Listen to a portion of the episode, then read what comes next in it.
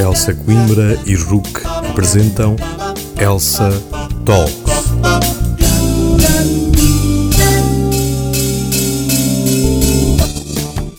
Sejam muito bem-vindos à segunda temporada do podcast que junta a Elsa Coimbra à RUC. Para abrir a segunda temporada Elsa Talks, conversamos com Alexandre Guerreiro, jurista e antigo analista do Serviço de Informações Estratégicas de Defesa. A conversa, no entanto, gira à volta de outro tema, o whistleblowing. A importância do denunciante e a sua proteção foram os temas centrais de uma conversa que centrou, lá está, no whistleblowing mas que não esqueceu outros temas, como o combate à corrupção ou a delação premiada. O meu nome é Tomás Cunha e fique com o whistleblowing e o combate à corrupção com Alexandre Guerreiro.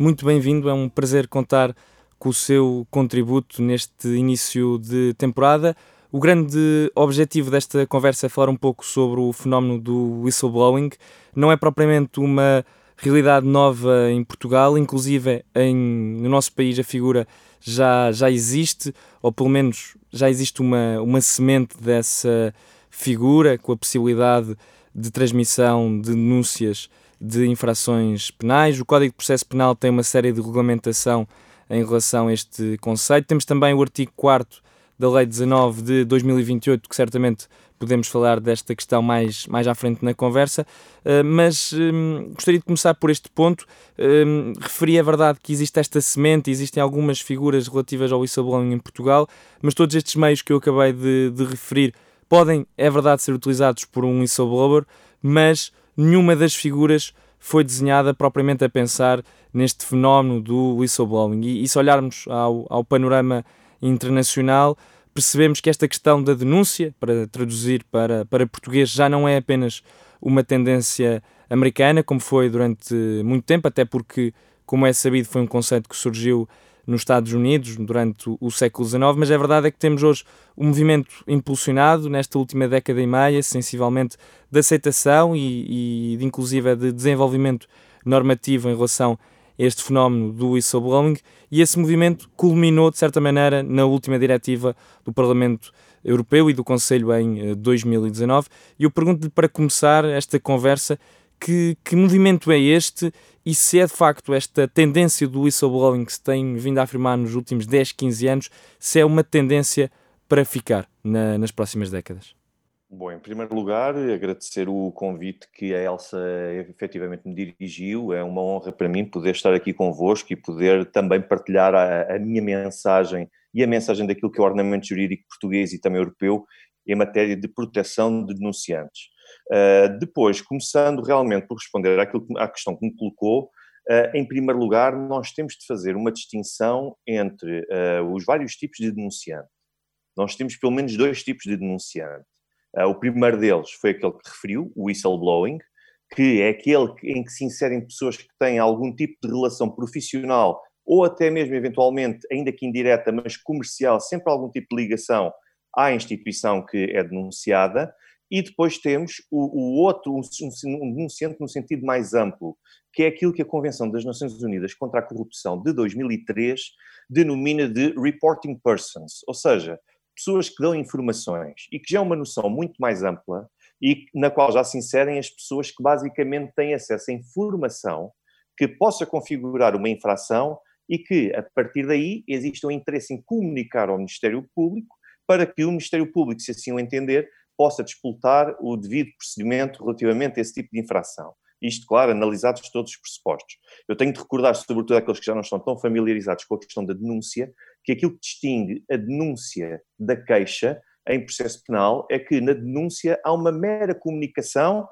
para que as autoridades, a partir dali, decidam se pretendem dar andamento através de um inquérito àqueles factos que foram reportados ou não. Quando nós falamos em queixa, esse, essa queixa já faz pressupor, por parte de quem comunica os factos, uma intenção desse mesmo denunciante, entre aspas, ou neste caso que será um queixoso, de avançar para um procedimento criminal. Portanto, nós estamos a falar aqui, desde logo, a título de processo penal, de dois eh, conceitos distintos. Depois, agora que já temos definidas eh, eh, pelo menos estas duas noções de denunciante, ou seja, o denunciante não se esgota só no whistleblower, porque pressupõe sempre essa ligação, esse vínculo, pelo menos profissional ou até comercial, às entidades que são denunciadas. Porquê? Porque é alguém que está no interior de uma organização que tem acesso a informação privilegiada que mais ninguém, pelo menos no mundo exterior, acaba por ter. E essa pessoa acaba por ter em si o poder, eu não é necessariamente um dever, e nós vamos ver que na lei portuguesa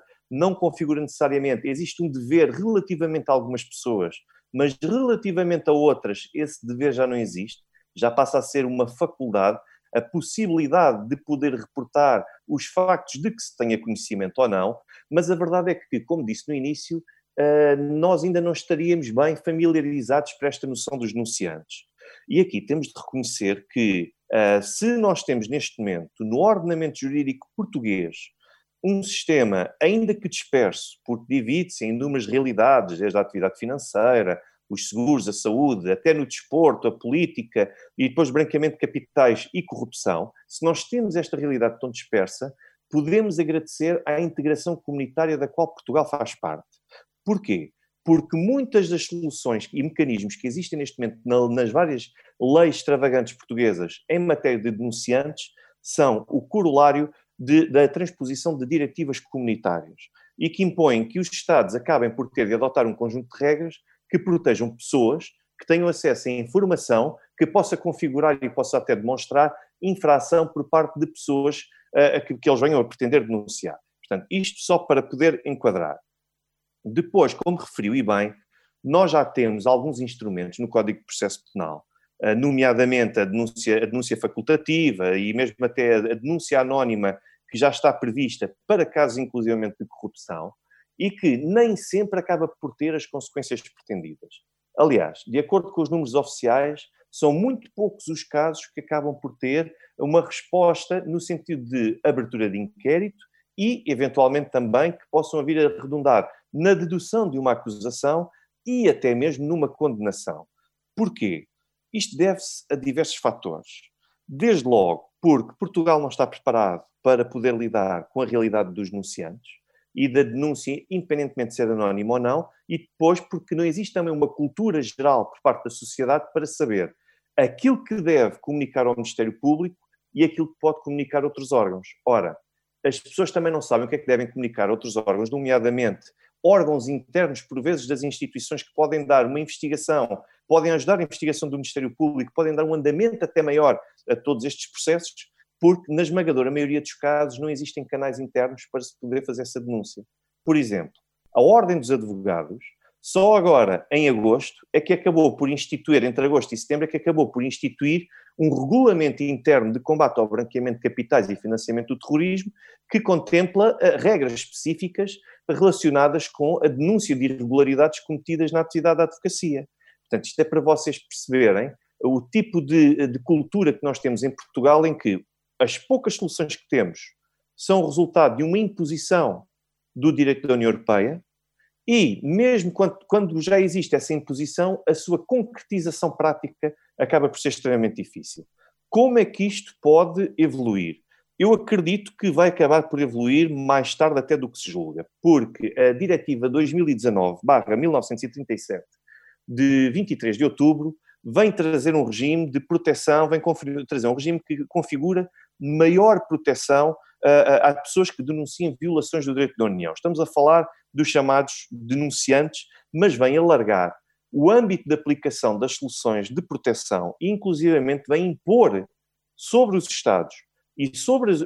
os atores do setor privado a criação de canais próprios e até a nomeação de pessoas que internamente possam dar a, a receber estas denúncias, possam dar andamento e possam gerir essas denúncias e depois as canalizem para as autoridades, de modo a agilizar este tipo de processos. Porque muitas vezes não é fácil para alguém recorrer diretamente ao Ministério Público sem saber aquilo que vai encontrar. Não sabe se as pessoas do outro lado vão confiar nessa pessoa ou não. Não sabe, o próprio denunciante não sabe se vai ter de se expor. E depois, muito importante, que é uma situação que a diretiva acaba por não concretizar de uma forma prática e no, no, na recente estratégia nacional de combate à corrupção apresentada pelo governo, também não aprofundem, que é muito importante muitas vezes para, para a tomada de decisão de alguém ser denunciante ou não, que é o que é que acontece a esta pessoa a título pessoal e profissional a partir do momento em que denuncia. É certo que existe a garantia de anonimato. É certo que existe também a necessidade de poder uh, proteger a pessoa contra perseguições no meio laboral e até mesmo contra processos de crime no exterior. Mas, uma vez revelado o nome da pessoa que foi configura, que, que acaba por ser assumido como denunciante e à qual se aplica este estatuto, é extremamente difícil muitas vezes para estas pessoas continuarem a conviver no meio laboral em que convivem e, mesmo abandonando esse meio, poderem encontrar um novo trabalho onde as pessoas confiem nelas e não sintam que estão a ser espiadas por elas. E isto, até ao momento, eu ainda não vi rigorosamente nada que possa garantir a proteção a essas pessoas. Portanto, é difícil e até neste momento o sistema acaba por ser dissuasor da denúncia. Falou de, de vários pontos, é difícil englobá-los todos. Falou da questão do atraso do legislador, mas creio que é mais interessante, pelo menos nesta fase, falar da, da própria proteção do, do denunciante. Muitas das vezes, até pelo mediatismo dos casos, associamos eh, a figura do whistleblower a, a figuras como Julian Assange, como Rui Pinto, como Snowden, e a verdade é que muitas das vezes os casos do whistleblowing são em ambientes laborais, como referiu, portanto, dentro, no seio de empresas, no seio de corporações que todos os dias uh, trabalham no mesmo local, agora com a questão do teletrabalho, obviamente menos, mas onde tem de haver uma convivência entre o, o, não só entre, entre os pares, ou seja, entre as próprias pessoas que trabalham lado a lado, mas obviamente entre trabalhadores e superiores, superiores hierárquicos. Um, eu pergunto-lhe, e continuando em relação a este tópico, hum, como, como é que se pode proteger o denunciante? Porque o denunciante está numa situação onde, por um lado, tem uma situação de privilégio, porque tem uma informação privilegiada, uma informação importante sobre determinada matéria, mas por outro, também está numa situação de, eh, de, algum, de alguma inferioridade ou de inferioridade perante o superior hierárquico ou perante o próprio par, como referiu, que uh, tem de confiar no trabalhador. Sabemos como é que são as dinâmicas do ponto de vista das, das empresas, do, do, do, ponto de vista das corporações, como é que funciona isso e pergunto-lhe, portanto, como é que esta diretiva, e, e pergunto-lhe, e até porque não há um, uma resposta do legislador português, o legislador português ainda não fez a respectiva transposição, na sua opinião, como é que se deve proteger o denunciante face a este lado que muitas das vezes não é muitas das vezes lembrado? Uh, o legislador acaba, neste momento, por aplicar ao denunciante a lei de proteção de, de testemunhas em processo penal, porque é basicamente aquilo que tem. Aquilo que é exigido, quer pela diretiva, embora não o concretize de uma forma muito precisa, porque essa é a liberdade que depois deverá ser dada aos Estados eh, nos respectivos processos de transposição, e eu não posso deixar de recordar que esta é, é talvez a primeira grande diretiva uh, muito ampla, que se aplica, de aplicação bastante material, bastante ampla e até abrangente, a um universo relativamente grande de situações às quais possam ser aplicado o denunciante, porque no, no restante caso, como, como eu já tinha referido, no combate ao branqueamento de capitais e financiamento do terrorismo, nós já vamos na quinta diretiva e tem vindo a reforçar esses mecanismos de proteção de denunciantes neste quadro. Mas, uh, uh, neste momento, nós estamos a falar de uma primeira grande diretiva que é assumidamente, assumida exclusivamente destinada aos denunciantes e à sua proteção. E, ou seja, não, é, é natural que agora, se calhar, talvez com os erros e com as lacunas que venham a ser identificadas, só pelo, e eu recordo que Portugal tem de transpor esta diretiva a Portugal e os restantes Estados-membros até 17 de dezembro de 2021 e depois deverá adotar processos semelhantes para que cada pessoa direito coletiva de direito privado venha também a, a, a, assumir canais internos e formas de proteção de denunciantes no, no interior da organização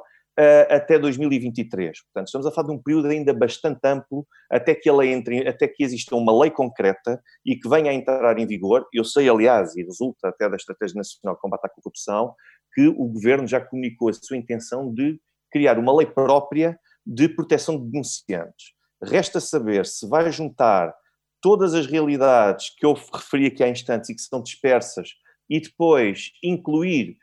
todas estas novas uh, uh, realidades às quais se possam aplicar através da diretiva essa medida de proteção de denunciantes, ou se pretende manter, quanto às outras realidades, tudo como está e apenas visar as realidades que estão alvejadas nesta diretiva. Não sabemos ainda quais são os moldes disso. Agora, o que é certo é que existem desde logo algumas, algumas situações de proteção que a diretiva já cautela, a questão do anonimato, a questão da impossibilidade de ser, de ser perseguido no trabalho, independentemente de depois, na realidade, a pessoa ser olhada de lado, de ser desprezada, de ser abandonada, de ser perseguida de outra maneira, mas o que é certo é que impede, pelo menos, medidas de retaliatórias ou de represálias contra o trabalhador. Tudo isto por si só é muito importante. Garante também, lá está, a questão do anonimato, mas o que é certo é que, mais tarde ou mais cedo, o denunciante vai ter de dar a cara, vai ter de se expor, porque o Ministério Público vai ter de apresentar os meios de prova e não poderá só socorrer-se numa denúncia anónima, quer dizer, até uma certa medida pode, mas neste momento a nossa lei vem permitir que o denunciante, que o nome do denunciante venha a ser, possa ser conhecido após ser deduzida a acusação. A meu ver, a garantia do anonimato deveria ser uh, uma questão a preservar na medida em que seja possível. Como eu referi, alguns casos não vai ser possível manter o anonimato, porque vai acabar por haver exposição, mas não seja porque muitas vezes a informação sensível só está acessível a um grupo muito reduzido de pessoas e acaba por, por ser, por exclusão de partes, relativamente fácil perceber quem é que foi o denunciante. Ora, porque a pessoa demonstrou alguma resistência numa reunião daquela, da, daquele grupo reduzido, ora porque a pessoa uh, tentou informalmente reportar aquilo que estava a acontecer, ou seja, de uma forma ou de outra, é possível perceber que talvez possa ser possível aceder a esse nome, apesar de todas as garantias de anonimato. O que é que é possível fazer neste aspecto? Garantir medidas, ainda que temporárias, que possam proteger a pessoa efetivamente quanto a questões de ambiente laboral que possam comprometer essa pessoa. Porque, como eu referi, se existe, essa pessoa eh, não pode ser despedida, nem pode ser alvo de uma sanção disciplinar. Por outro lado, nós não podemos ignorar que a pessoa pode ser alvo de represálias uh, indiretas, como eu referi, através de, de desprezo, do abandono, uh, por parte de colegas até, e isto acaba por criar uma situação de tal forma insustentável que force a pessoa a sair. E não só. O denunciante, muitas vezes, pode estar inserido numa organização que declara falência. Isto obriga-o a procurar trabalho. É preciso, naturalmente, adotar medidas, ou pelo menos prever mecanismos que, ainda que temporariamente, protejam os valores do, e, e os interesses do denunciante, caso ele fique privado do seu ambiente de trabalho, da vida normal que desenvolveu até o momento em que formalizou essa denúncia. E aqui não basta responsabilizar a pessoa coletiva que o emprega. É preciso, e sim, prever que, independentemente de haver o impedimento de, e a proibição de represálias contra o trabalhador, que ele mesmo que tente procurar um, fazer o seu percurso profissional fora daquela instituição, ele acaba por ser sempre protegido e acaba por não ser prejudicado. Ou seja, se as pessoas não quiserem contratar, ele tem de garantir que de alguma forma acaba por receber uh, pelo menos o seu salário ao fim do mês e acaba por ter uma estabilidade que não o coloque uh, numa situação de desespero. É que uma situação... Permita-me só dizer mais, sim, sim, sim, dizer mais uma coisa. Sim. Aquilo que define o Tribunal Europeu dos Direitos Humanos, que, como eu recordo, alguns que provavelmente não estão familiarizados, é uma, um instrumento, é uma organização, uh, um, um órgão do, do Conselho da Europa, que é uma organização também regional, uh, tem definido, tem interpretado uh, vários casos à luz da Convenção Europeia dos Direitos Humanos e definiu seis critérios, pelo menos nos, no, nos casos de denunciante whistleblower, que permitem perceber se a pessoa é efetivamente um whistleblower ou não. E eu vou só aqui resumi-los. Desde logo, a existência de canais alternativos de divulgação daquilo que foi reportado, saber se existe um regime que proteja o denunciante, portanto estou aqui a dissecar esta primeira medida, basicamente é perceber se existe um regime que proteja o denunciante e se existe alguma solução interna, além daquela que o levou a expor através da denúncia, da divulgação pública ou através da denúncia ao Ministério Público. O segundo critério é perceber se existe interesse público na matéria que é colocada, que é exposta, que portanto basicamente que é denunciada, saber se a informação revelada é autêntica, é o terceiro critério. O quarto critério é perceber quais foram os danos reputacionais para a entidade visada, ou seja, os danos provocados foram superiores ao interesse público, sim ou não, e em que medida é que efetivamente esses danos se reproduziram. O quinto é a boa-fé, ou seja, a boa-fé acaba por traduzir, por, por se tentar perceber qual é a motivação do denunciante e que meios utilizou do acesso à informação, ou seja, o acesso à informação foi provocado por alguém que se tinha cruzado anteriormente e de forma legítima com a informação,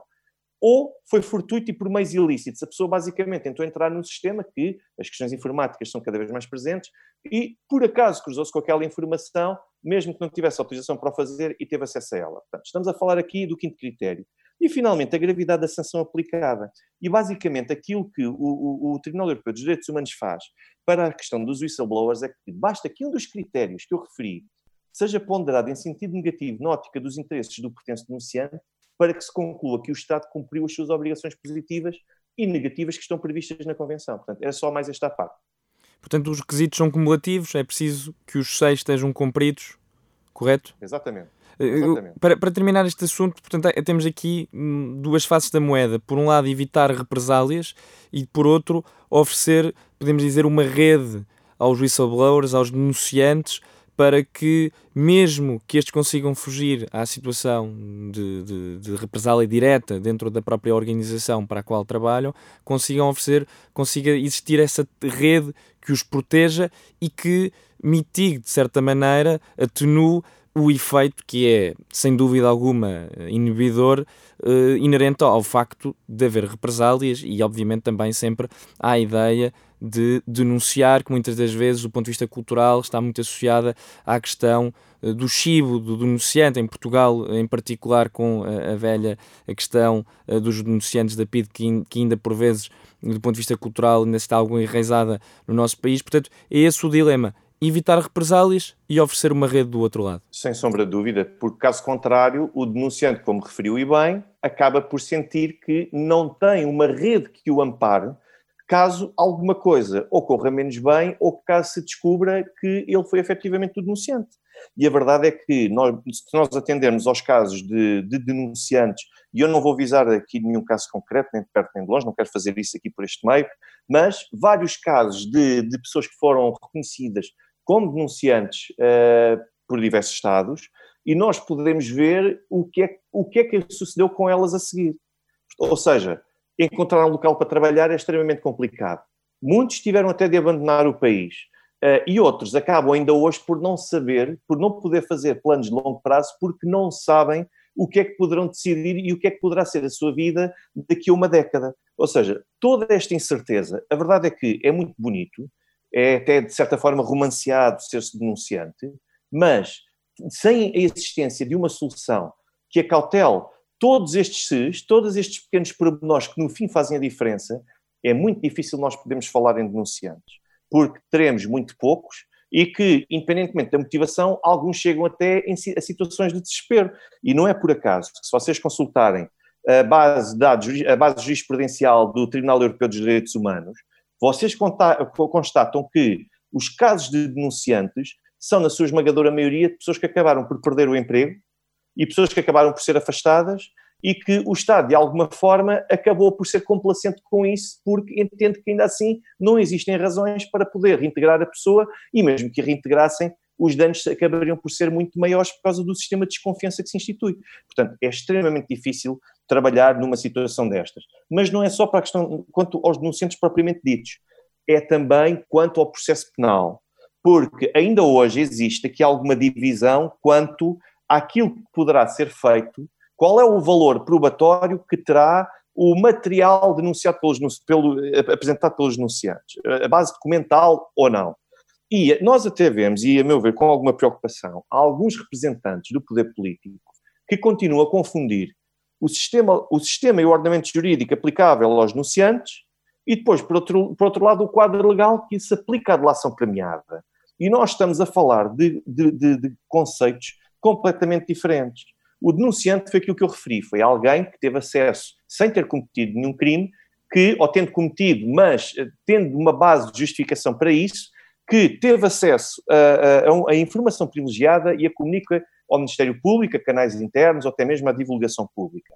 Um delator é alguém que participa no crime propriamente dito. Não é alguém que possa ser considerado denunciante, porque é alguém que participa no crime e que depois acaba por assumir um grau de arrependimento que o leva a colaborar com o Ministério Público na descoberta da verdade material. Portanto, nós estamos a falar de regimes distintos. E quando olhamos, por exemplo, para a Estratégia Nacional de Combate à Corrupção, nós vemos que a referência à nova diretiva só consta em três pontos e apenas para dizer que vão transpor, que o, que o poder político vai transpor essa diretiva, mas depois tudo o resto que apresenta, apesar de se fazer uma referência aos denunciantes, todas as soluções acabam por ser aplicáveis e sim ao sistema da delação premiada, que é um sistema também que nós já temos previsto e contemplado em Portugal, por exemplo, para a corrupção, já está previsto desde 1994 portanto, não, nem sequer é um sistema novo. Nós, eu podia referir aqui a Lei 36-94 de 29 de setembro e depois também, naturalmente, as, aquilo que está previsto no, no, Código Penal, entre os artigos 372 e 374b.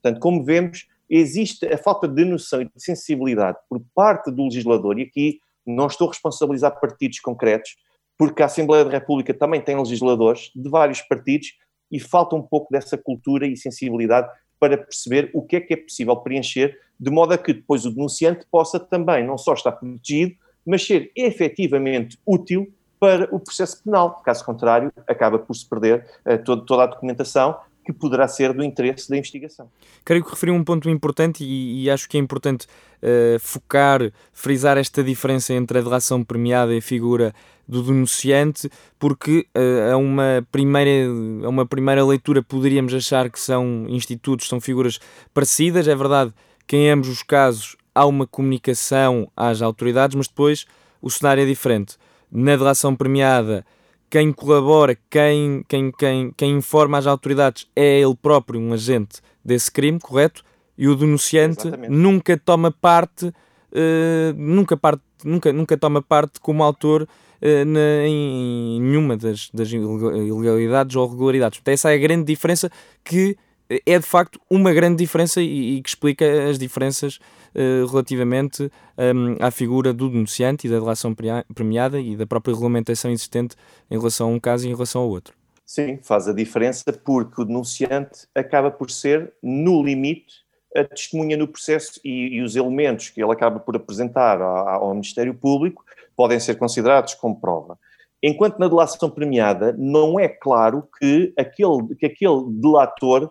embora tenha sempre a participação no crime, não tem de ser ele a fazer essa comunicação ao Ministério Público, em alguns casos sim, mas o que é certo é que o delator participou sempre de alguma forma no crime em que acaba depois por auxiliar o Ministério Público. E depois nós vimos isso exatamente na legislação uh, atual, no quadro legal que nós temos aplicável às situações da, da, da delação premiada, que já existe e que prevê uma de duas formas. Ou este, o delator continua a prosseguir com o arguído no processo até ao fim e depois poderá eventualmente, dependendo da forma como participe e como auxilia as autoridades uh, a proteger uh, o, de alguma forma o, o, interesse da investigação, ou então, e aí segue até ao fim e acaba por beneficiar eventualmente de uma redução de pena, ou então, pelo contrário, aquilo que nós acabamos por ter poderá ser a suspensão provisória do processo, que é uma figura também que está prevista no, no, no Código de Processo Penal, portanto, para quem, para quem tiver interesse em ver isso, pode sempre consultar,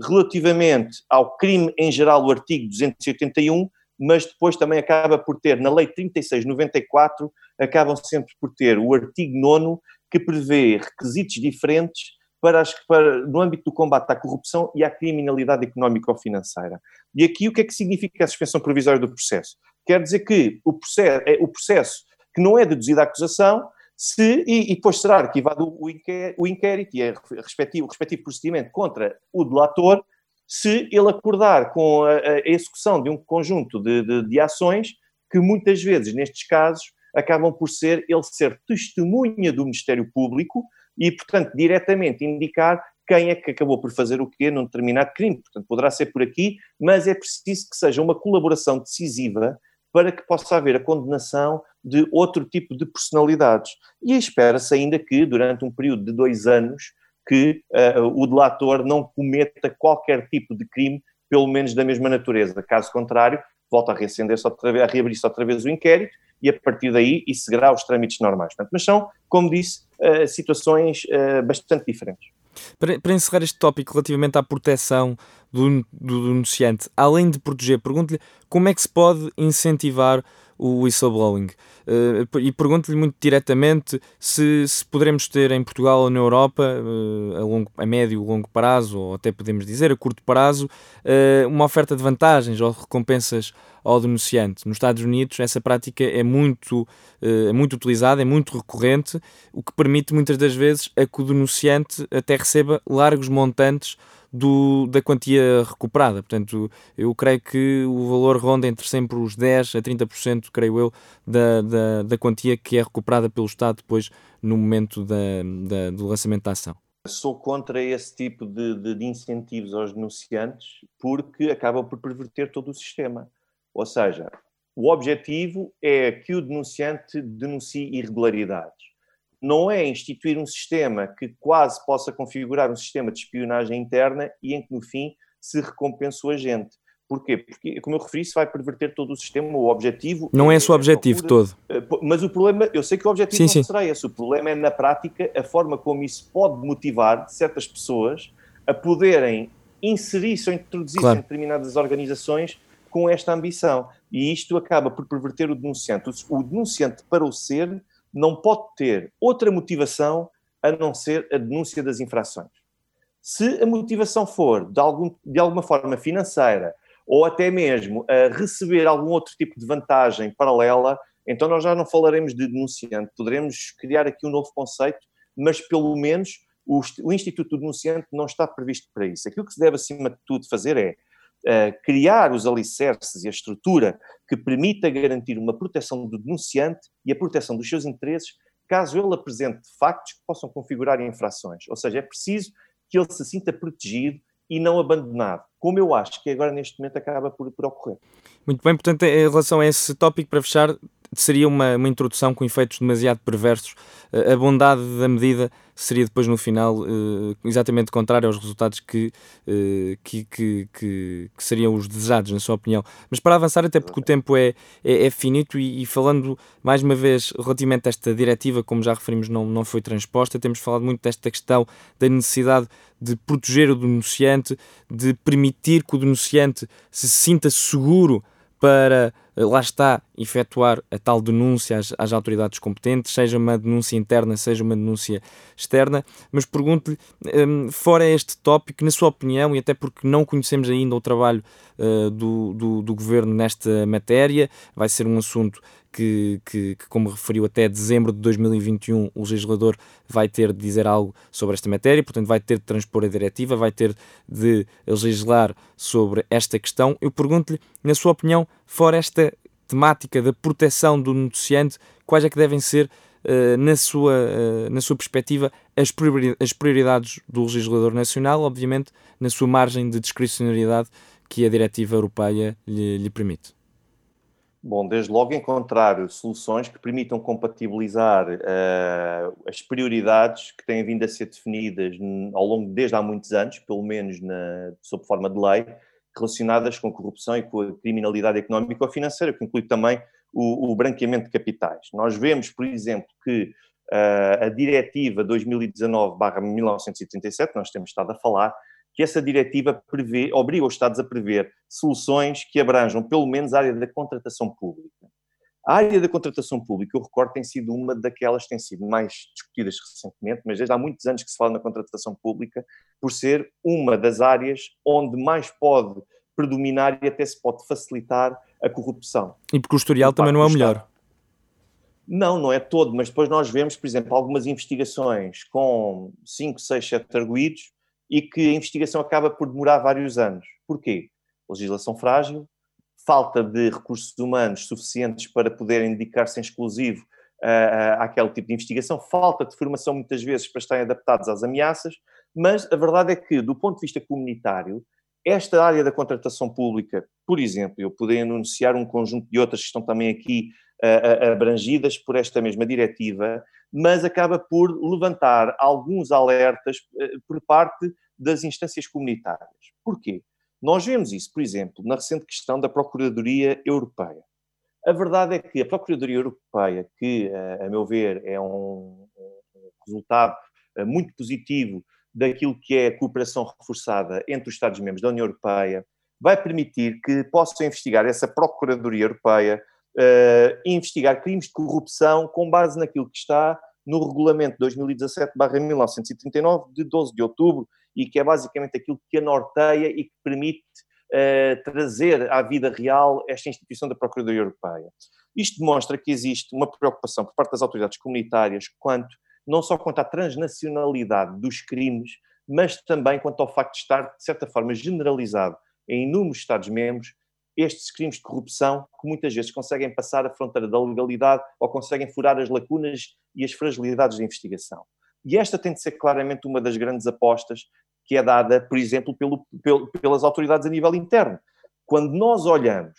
para a nossa lei, nós vemos que os crimes de corrupção e até mesmo branqueamento de capitais nem sequer são uh, processos urgentes. Ou seja, aquilo que nós temos, se nós olharmos, por exemplo, para a Lei 55-2020, de 27 de agosto, nós percebemos que a corrupção, está previsto na linha capa do artigo 5 são crimes de investigação e de prevenção prioritários. O que é que isto quer dizer?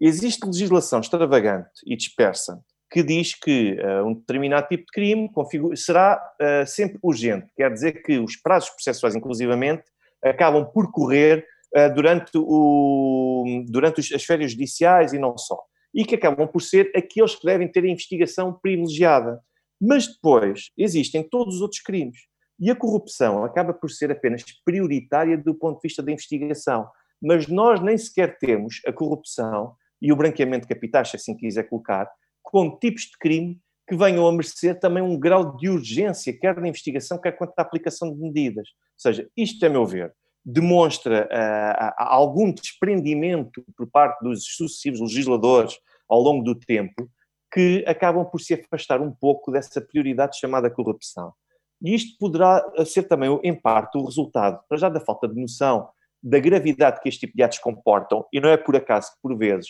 surgem incentivos das instâncias comunitárias para que os crimes de corrupção sejam definidos de uma forma mais ou menos ampla, de forma a impedir que existam aqui uh, certo tipo de estratégias legais para poder afastar uh, uh, o, o julgador e ser mais difícil ao julgador depois aplicar penas concretas e até mesmo condenar, aplicar condenações em casos de corrupção, mas depois, acima de tudo, aquilo que nós percebemos é que falta uma vez mais a cultura interna para poder efetivamente combater a corrupção. E nós vemos que não é por acaso que o maior número de casos de corrupção que nós temos em Portugal, pasmem-se, são de pessoas que tentam subornar polícias no âmbito de operações de trânsito, para que eles não registrem essas infrações. Estes números são oficiais, as autoridades registram-nos e demonstram que este é que é o principal ato de corrupção no dia a dia em Portugal. Parece-me que não será bem assim. Falou de vários temas e falou da questão que eu considero que é muito importante de uma falta de cultura de combate à corrupção, se bem que eu acho que nos últimos anos, e até pelos diversos casos, não vale a pena estar aqui a referir nomes, um, que existiram na, nas, últimas, uh, nas últimas temporadas, nos últimos anos, na última década e meia, de facto, que afetaram eh, de forma clara a vida dos portugueses. Hoje em dia há uma ideia diferente relativamente à corrupção, mas eu acredito que relativamente àquilo que referiu continua a haver, apesar de tudo, alguma falta de cultura de combate à corrupção e temos falado de vários temas ao longo desta conversa e temos falado da ideia do combate à corrupção e desta diretiva que chegou em 2019, mas que Portugal está ainda para transpor, a verdade é essa. Eh, e eu pergunto-lhe eh, se não teme, até pela sua experiência, eh, que Portugal volta a ficar aquém. Ou seja, é verdade que Portugal tem até dezembro de 2021, já o dissemos, para transpor a diretiva, mas o que eu lhe quero perguntar é muito simples. Se tiver de lançar um palpite, um prognóstico relativamente ao alcance, à ambição do, do legislador português no que toca a esta transposição, no que toca ao combate à corrupção e no que toca à proteção do próprio denunciante, eu pergunto-lhe muito diretamente se acha uh, que o legislador vai novamente ficar aquém. Ou seja, se vai transpor a diretiva apenas e só, não dando depois na prática, do ponto de vista da aplicabilidade, as ferramentas aos eh, agentes da justiça para prosseguir os fins que estão, na, que estão previstos nessa diretiva e que são os objetivos que são claros uh, para uma justiça célere, para uma justiça eficaz, para uma justiça que cumpra os, os objetivos até do ponto de vista da prevenção criminal? Parece-me, a meu ver, que o legislador, pelo menos no imediato, vai esforçar-se por transpor a diretiva dentro dos padrões mínimos que são estabelecidos de forma obrigatória pela diretiva. Para quê? Para depois não poder vir a responder mais tarde, de alguma forma, uh, por infringir os tratados comunitários e não só por processos de incumprimento que possa eventualmente ter uh, por causa de uma transposição deficiente dessa diretiva. Ou seja, esta é a prioridade, cumprir os mínimos. A partir daqui, parece-me que será um processo relativamente moroso e que, uma vez mais, nós continuaremos a depender de, de, de, todo, de tudo aquilo que, a nível comunitário, vier a ser dado como sinal para que todos os Estados venham a harmonizar. Como eu referi logo, logo ao início, a nossa legislação, aquela que nós temos atualmente, se temos aquela que temos, então nós poderemos agradecer uh, uh, àquilo que vem da, ao processo de transposição de diretivas, porque se não fosse isso, nós dificilmente teríamos algum sistema de proteção de denunciantes e que uh, visasse quer os whistleblowers, quer também os reporting persons. Portanto, nem uns nem outros me parece que tivessem esse grau de tutela. E agora, só, só, isto só pode ser possível de duas formas. Ou o poder político, e poder político não me refiro necessariamente só ao governo, refiro também à Assembleia da República, dá sinais de maturidade jurídica e social e compreende o fenómeno do whistleblowing e tenta incorporar outro tipo de, de, de, de medidas e até mesmo de, de âmbitos de, de, aplicação aos quais venha a ser aplicada a diretiva, ou então nós continuaremos sempre a cumprir os mínimos e depois isto traz outros, isto arrasta-se para a investigação criminal. É que o Ministério Público, perante os processos de implementação que são deficientes, depois, muito provavelmente, nós vamos ver que as empresas não estão habituadas a lidar com estas situações e teremos eventualmente alguns abusos. Ou seja, primeiro que este sistema se consolide, o básico, e depois se amadureça, ainda vão demorar, a meu ver, uns largos anos. E isto compromete a investigação do Ministério Público, porque depois não existe a sensibilidade para apetrechar o Ministério Público quanto a, a, a todos estes dados, e depois não só, dados que venham a ser denunciados, apresentados pelo denunciante, como depois as investigações arrastam-se no tempo. Nós vimos, tivemos ainda agora vários casos de, de, ligados também ao branqueamento de capitais, nomeadamente ligados à crise financeira verificada inclusive em Portugal, e nós tivemos o caso Best, demorou mais de seis anos até ser deduzida a acusação. Falta ainda agora, naturalmente, o, o, tam, também a, a, condenação, o julgamento e eventualmente as condenações. Portanto, como vê, eh, nós temos ainda também, e também a fase facultativa de, de instrutória. Portanto, nós temos aqui um processo para se arrastar longos anos. Nós temos uma outra, um outro processo que é a Operação Tutti Frutti, que começou, salvo erro, há dois anos e meio, mais ou menos, e até hoje nós ainda nem sequer conhecemos uma acusação que fosse deduzida, e era um processo à partida com poucos intervenientes. Portanto, este é o quadro atual, não parece que isso vá mudar muito mais, sobretudo se nós não apetrecharmos o ordenamento jurídico com soluções que façam que o denunciante perceba eu tenho muito mais a ganhar em denunciar do que propriamente em manter-me calado, porque eu vou estar a fazer serviço público, mas tenho os meus interesses acautelados. Portanto, enquanto não for assim, eu acho que ainda demoraremos muito tempo até conseguir chegar ao nível mínimo pretendido.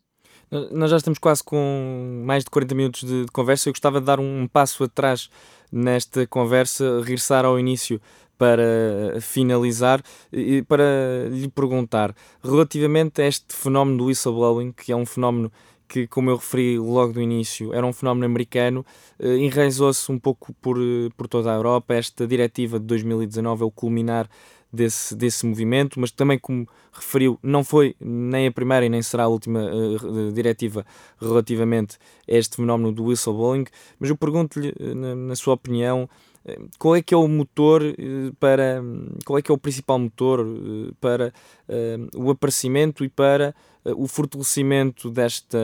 desta figura que é o whistleblowing, porque eu, eu queria lhe perguntar, porque eu, eu, creio que é um prisma que tem aqui vários lados, porque temos um aspecto,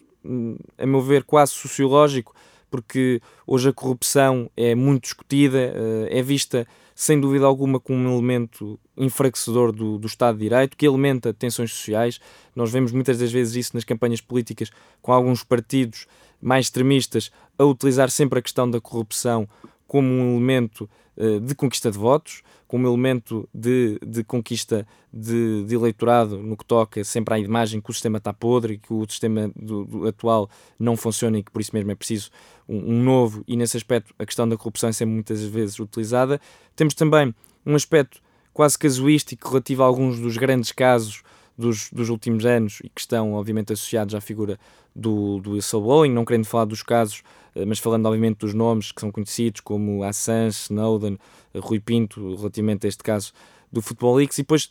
por fim, temos uh, um aspecto também que é muito ligado a este, este último ponto, que é um aspecto de, de política criminal, porque os dados que, que, que chegam por parte das universidades e por parte de, de, de, quem estuda a política criminal é que quem, uh, que, que, ou melhor, que a denúncia é, é, hoje cada vez, cada vez mais um meio eficaz para a detecção criminal e muitas das vezes até o meio, uh, não só o meio mais eficaz, mas como o único meio que é possível para detectar Uh, e, prevenir determinados delitos. Portanto, eu pergunto-lhe, faça esta, esta questão e pergunto-lhe muito diretamente, na sua, na, sua, na sua perspectiva, qual é que é a principal força matriz para, para este movimento que tem eh, cada vez mais força na Europa, tem muita tradição nos Estados Unidos, que é este enraizamento do whistleblowing, do denunciante, que hoje em dia começa a ter um novo enquadramento até do ponto de vista social, que não tinha há 40, 50 anos, o denunciante, como eu já referi, era muitas vezes o chibo, que não era propriamente um aspecto nada positivo. Não, eu acho que, a meu ver, eh, é despertar de consciências. Este é o elemento verdadeiramente eh, motivador, o catalisador dos denunciantes. São pessoas que se confrontam com infrações, se atendermos àqueles que são efetivamente denunciantes, foram pessoas que se confrontaram com infrações cometidas pelas suas entidades empregadoras, pelos seus superiores, como quiserem, dependendo do contexto, e perceberam que não poderiam compactuar com aquilo. Como é que se trabalha isto? Trabalha-se em casa, por exemplo, desde crianças, desde que crianças e bastante novos mesmo, a tentar incutir comportamentos de moral, do ponto de vista moral, que censurem pequenas infrações, pequenas transgressões do dia a dia, que depois acabam por se arrastar e por essas, e por essas crianças levarem consigo para a idade adulta uh, a noção de que uh, não podem infringir regras para obter a facilitação de determinadas situações, determinadas realidades. A meu ver, começa em casa passa pela escola e, a meu ver, aqui tenho de reconhecer que a Estratégia Nacional de Combate à Corrupção, uh, apresentada pelo Governo, já prevê uh, a execução e a realização de várias ações formativas, utilizando a escola junto das crianças, já para lhes incutir essa consciência, mas depois é preciso que, enquanto sociedade, quem se confronta com este tipo de situações tenha na sua consciência um dever para com a sociedade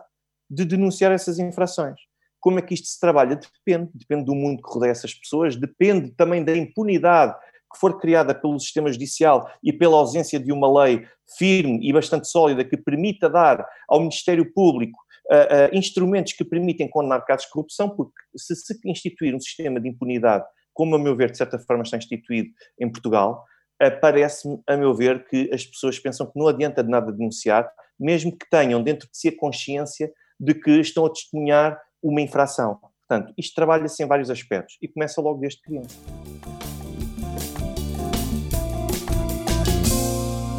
Gostaria de terminar com a sua sugestão relativamente a esta, a esta temática do whistleblowing e da justiça em particular, ou melhor, em, em geral, um, relativamente à sua sugestão uh, para, para este tema. Eu não queria tomar uma uma, uma posição sobre este caso concreto, mas quero sugerir àqueles que nos estão a ouvir e que ainda não tiverem visto o filme Snowden.